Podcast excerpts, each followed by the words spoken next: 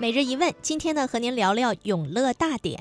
《永乐大典》副本最初呢藏于皇史城，也就是皇家图书馆的意思。清雍正年间放置于翰林院。根据史料记载，乾隆五十九年编纂完《四库全书》，曾经对《永乐大典》的副本做过清查统计，还剩九千八百八十一册，已经有千余册不知所终。当时的官员认为说啊，康熙时期的三位大臣徐乾学、高士奇和王洪绪在书局最久，所以他们三个的嫌疑也最大。但是搜寻之后呢，也没有发现什么，所以只能不了了之了。那副本最大规模的遗失是在咸丰十年以后，英法联军入侵，清朝廷呢议和，自此北京外国使领馆林立，洋人好奇货，国人善卖之。有的翰林院官员尤其是擅长此道。诗人记载：早间入院，带一包袱，包一棉马褂，约如大典两本大小；晚间出院，将马褂加穿于身，偷永乐大典两本。在当时啊，洋人花十两银子就可以买到一册《永乐大典》，堪称是价廉物美。光绪元年呢，重修了翰林院。这个时候啊，《永乐大典》已经不足五千册了。朝廷很生气，严肃地追究监守自盗的官员，交刑部毙于狱。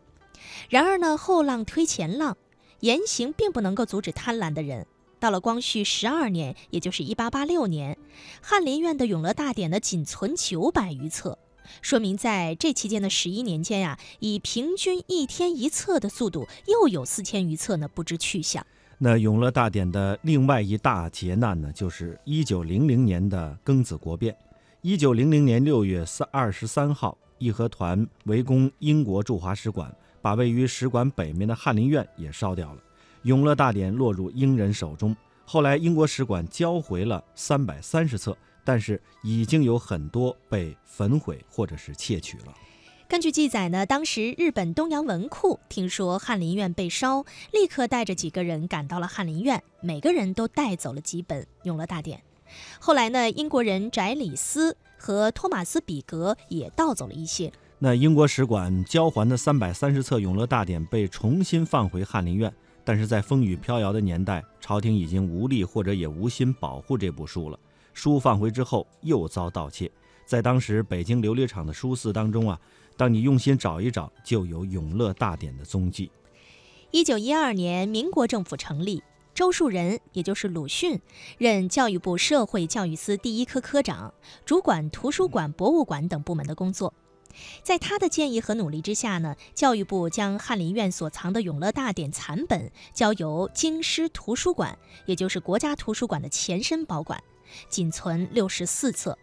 成为了一万一千零九十五册到呃成书呢一万一千零九十五册到仅存的这六十四册，《永乐大典》历经五百年沧桑，等待着重生。那到一九四九年之后，《永乐大典》的收集工作进入了新的局面。一九五零年，北京图书馆，也就是国家图书馆的前身，馆员顾子刚率先捐献三册。一九五一年的七月，苏联列宁格勒大学东方学系归还中国十一册，由文化部拨交北京图书馆。同月，商务印书馆捐献二十一册。